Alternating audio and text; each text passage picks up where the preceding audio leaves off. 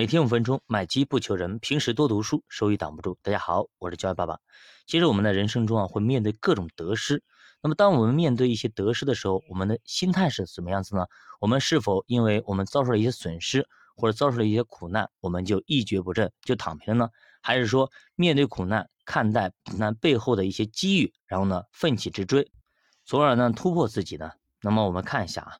那么一句话叫“他心怎样思量，他为人就是怎样”。这句话从心理学的角度来看，那它有一个名称呢，它叫自我应验预言。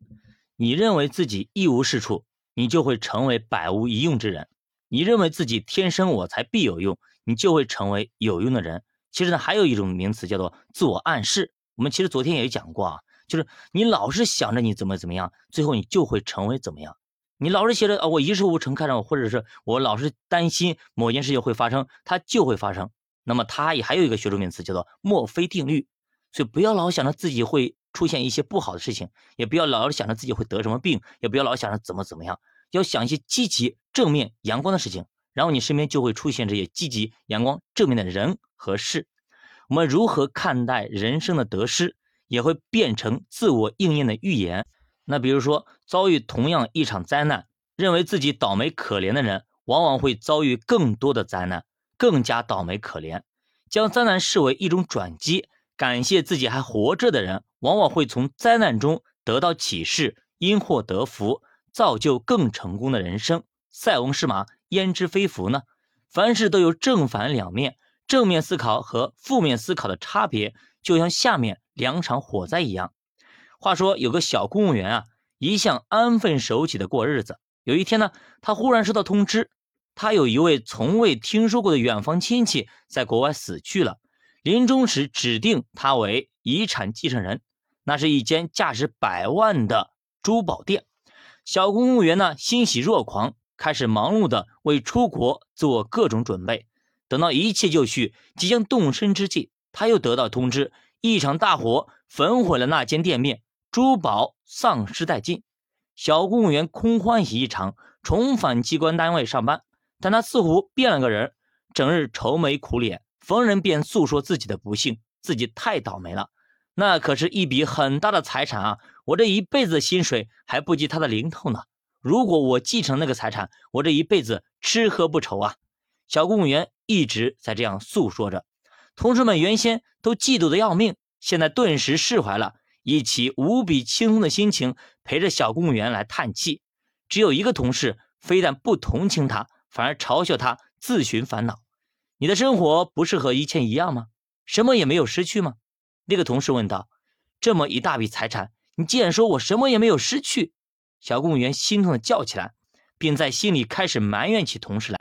那这个时候，同事说，在一个你从未去过的地方，一间你从未见过的商店遭了火灾，这跟你有什么关系呢？那小公务员气愤的说：“那是我的商店啊，跟我没什么关系吗？”小公务员听不进去同事的开导，依旧郁郁寡欢。那整天也是茶不思饭不想，怒火攻心，没多久就抑郁而死。那么跟这个小公务员比起来，大发明家爱迪生对待火灾的态度可以说轻松幽默许多。一九一四年十二月啊，爱迪生的实验室在一场大火中化为灰烬。这间实验室是钢铁混凝土结构，按理说应该是防火的，事实却非如此。那么这场大火烧到异常猛烈，那么爱迪生的心血呢也全被烧光了。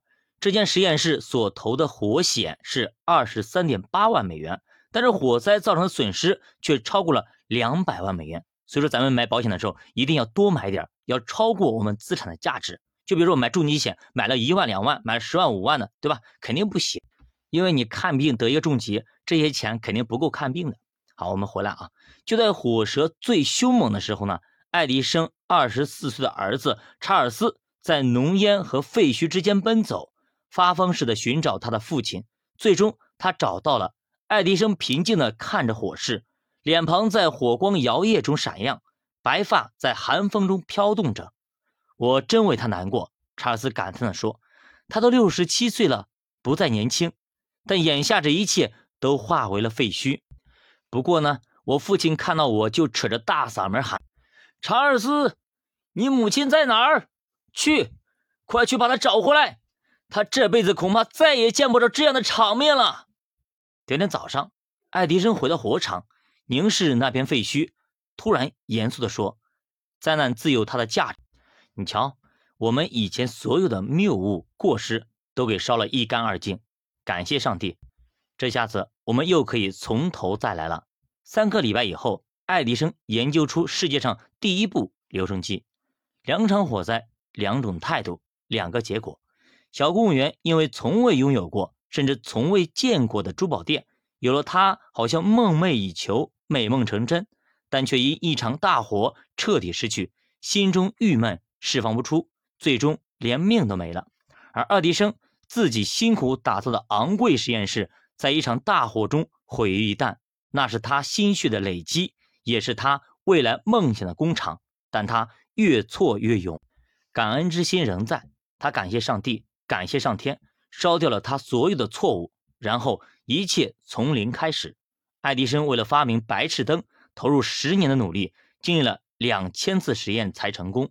记者问爱迪生面对无数次失败的心情，他说：“哈哈，你说失败，我一次也没有失败过，我只是经历了两千次实验才成功发明了灯泡而已。”有这样乐观积极的思想。